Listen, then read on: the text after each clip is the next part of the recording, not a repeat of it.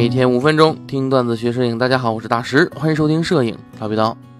最近呢，有这个学员问我说，为什么现在这个外拍灯啊，它种类比较少，对吧？特别是那种大功率的外拍灯，是吧？种类特别少啊，锂电池的，现在多数呢能看到还都是热靴灯多一些，各个厂家啊。所以说，真正做这种大功率的外拍灯呢，可能也就那么一两个厂家，对不对？为什么呢？大功率便携。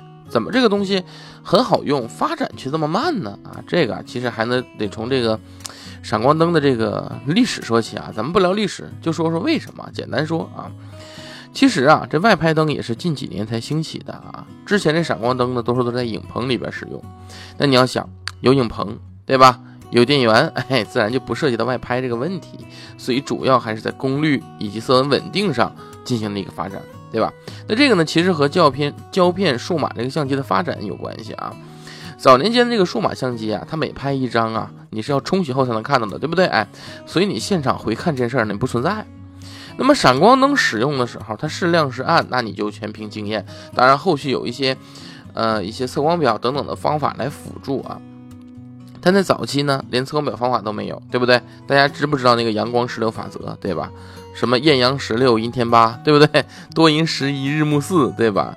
呃，阴云压顶啊，五点六，哎，什么雨天落雪，同日暮，对吧？哎，这些里边的什么八五点六十一说的是什么呢？指的是光圈啊。所以你看胶片时代的早期的时候啊，你连曝光都靠口诀了，对吧？你更别说能不能看见闪光灯这亮度了。早年闪光灯它本身也就是一个补光的作用啊，当时是没粉的，对吧？也不用去考虑我到底是多亮，就是亮就行了啊。在特别暗的环境下，我去根据经验去使用啊。不过呢，后来呢也有商业的摄影出现，那么闪光灯就普遍用于影棚拍摄。为什么？因为影棚里面的光线是稳定的，对吧？这光线环境是固定的，你根据你的测光表能够得出比较精准的曝光参数，然后就使用这个闪光灯。对吧？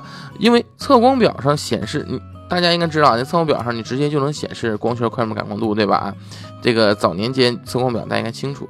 但如果你室外的话，那么变化就比较多啊。我举个例子啊，当然只是个例子。例如说，你白天可能给一个人像补光，没一会儿来个云彩，太阳挡住了，对吧？你补光这个灯亮度就高了，对不对？哎，这很正常的事儿，对吧？或者你像黄昏的时候，你天黑的特别快，这个时候你曝光参数本身就不稳定，你的闪光灯的参与参数一定就不稳定。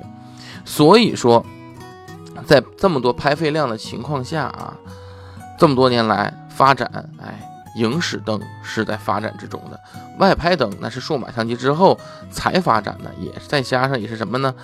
后来啊，近几年有锂电池普遍了之后才发展起来外拍灯。为什么呢？因为你早年间啊，有人外拍用这个闪光灯，那怎么用呢？带个大电池箱啊，大电箱。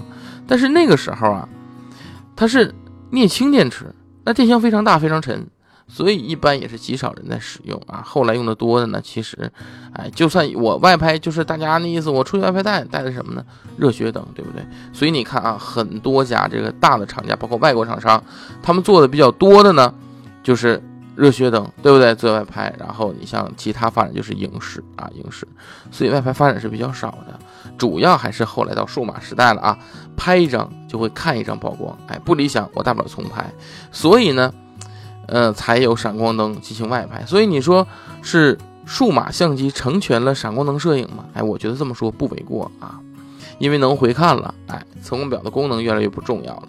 但测光表在摄影中还是出现的啊，只不过频率低而已。在哪儿呢？影棚中看光比来使用啊。